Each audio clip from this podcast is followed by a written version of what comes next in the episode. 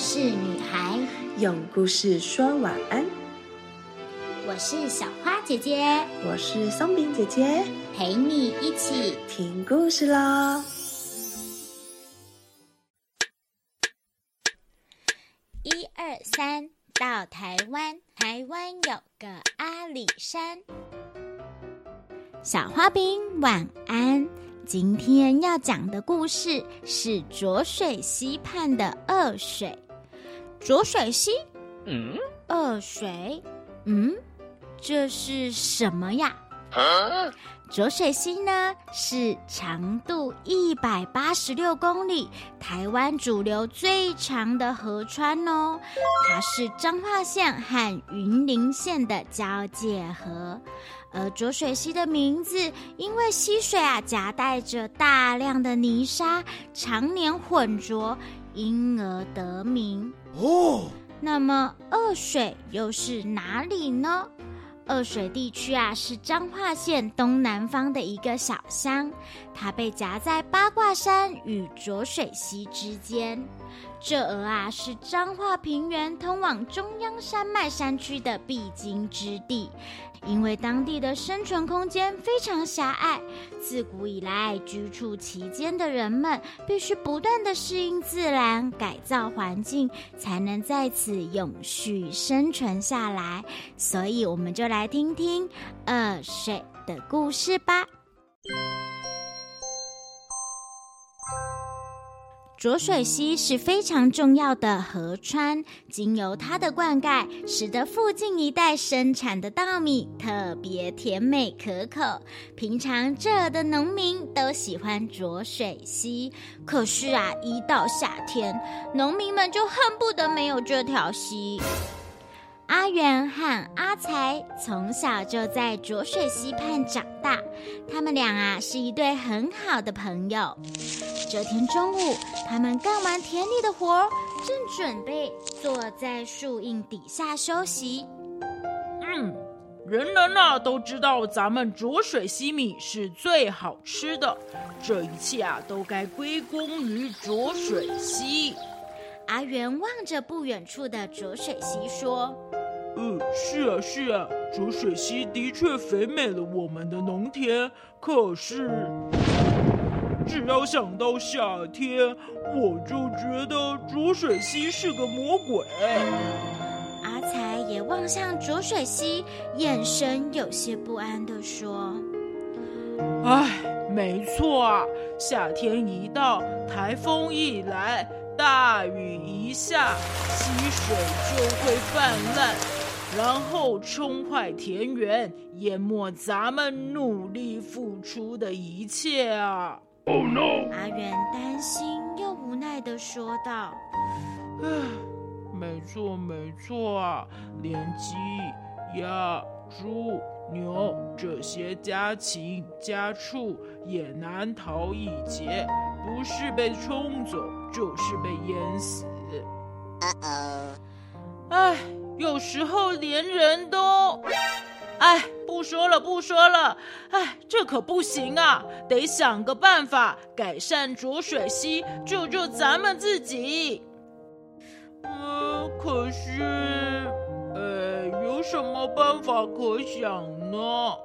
阿元站了起来，看着阿才说：“嗯，我想，别急，咱们一起慢慢想，一定会有办法的。”阿才拍拍阿元的肩膀，语气肯定的说：“哦，对了对了，不如咱们召集村里的人，大家一起来想办法。反正这件事跟大家都有关系，人多一定可以想出更好的办法的。”！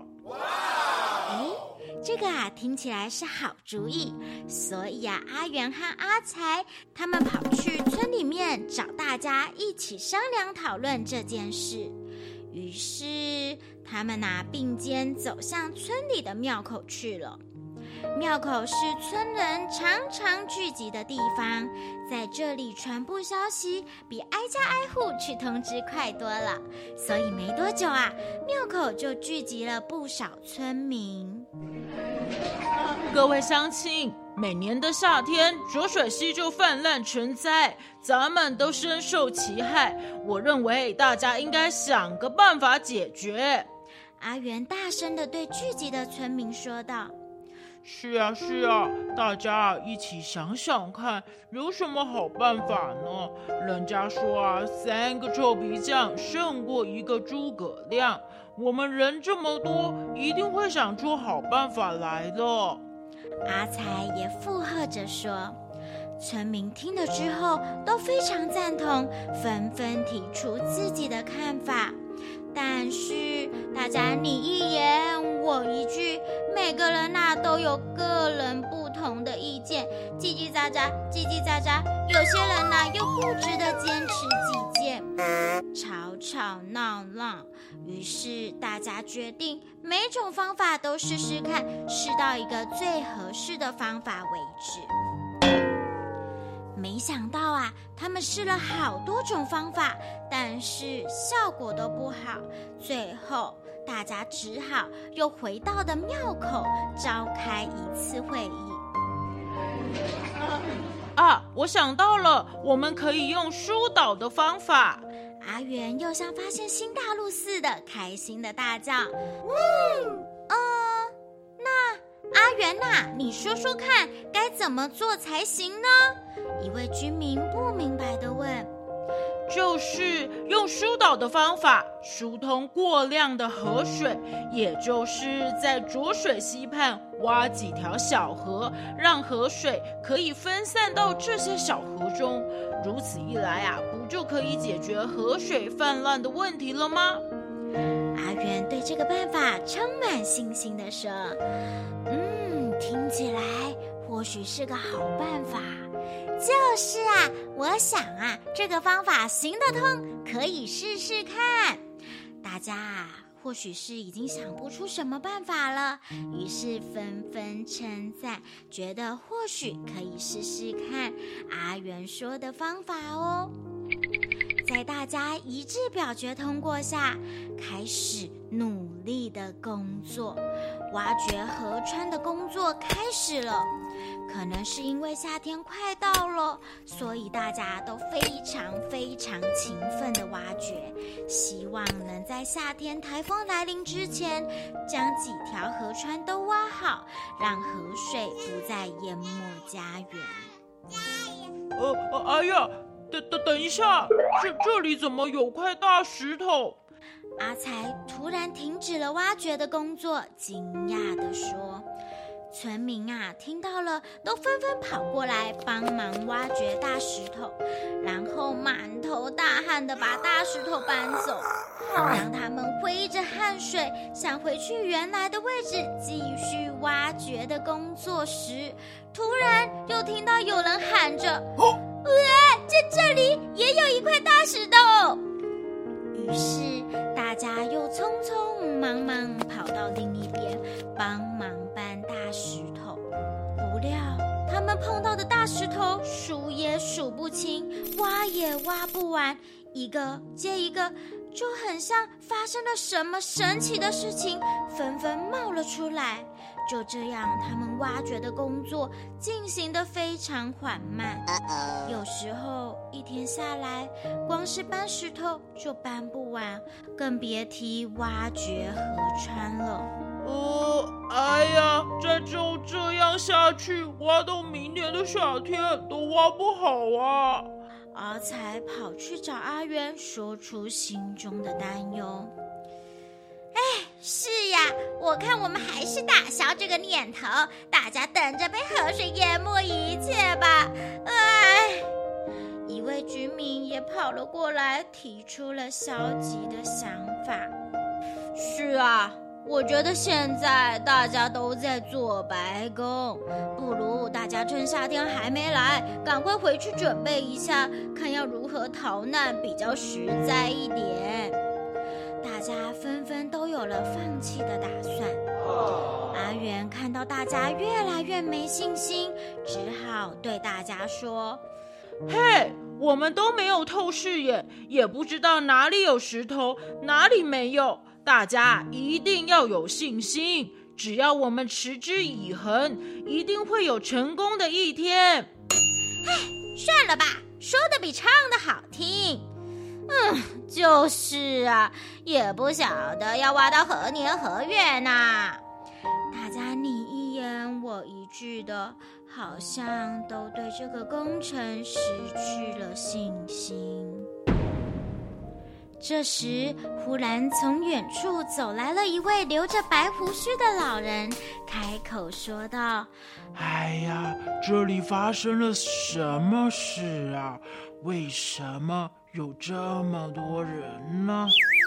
村民看到这陌生的老人，都以奇怪的眼神望着他。只有阿元和阿才走了出来，向老人说明一一切经过，并把目前所遭遇到的困难一起告诉了老人。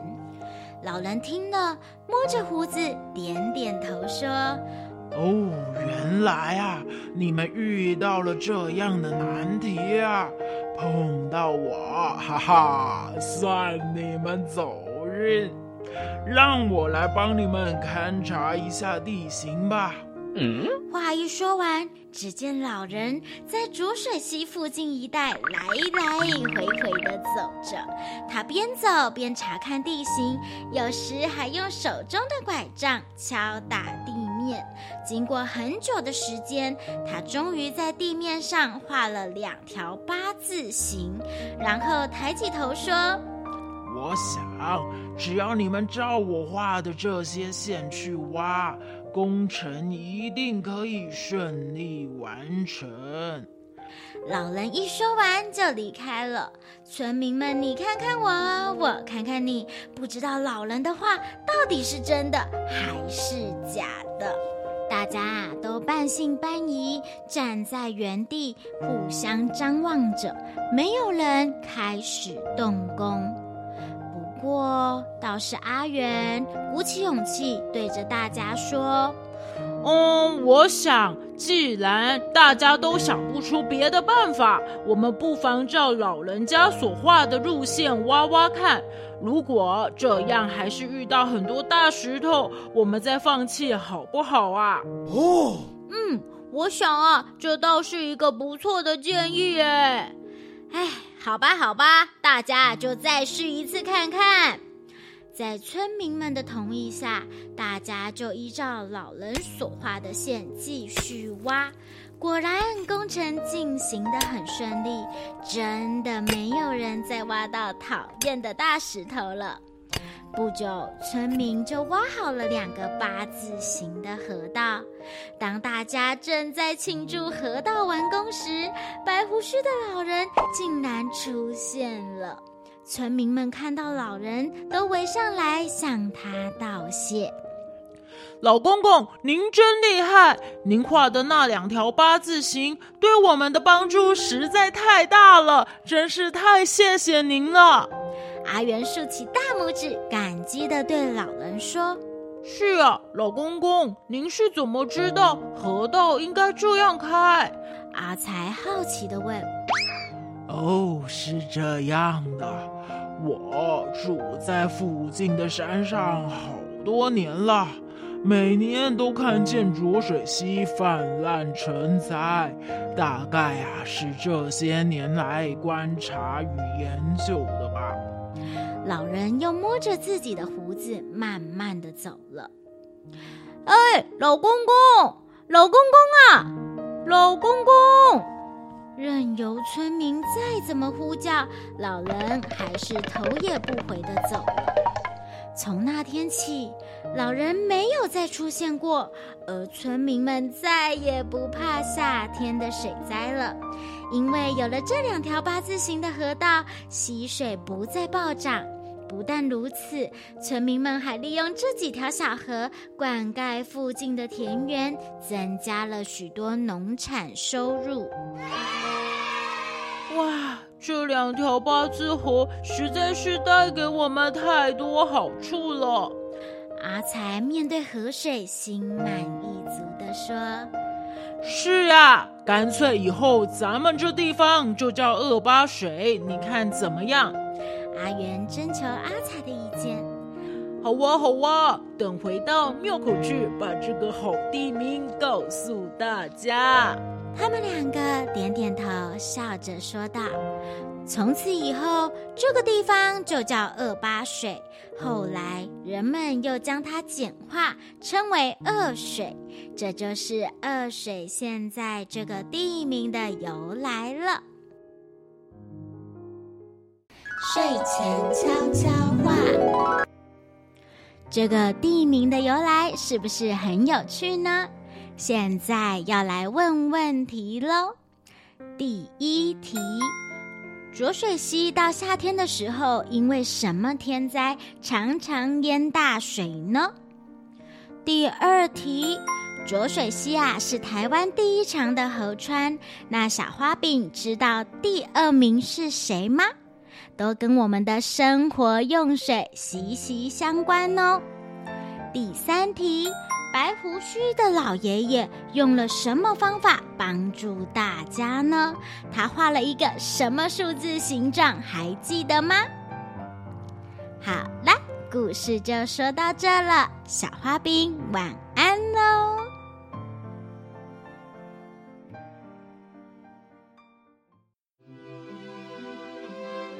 故事就说到这里，小花饼晚安。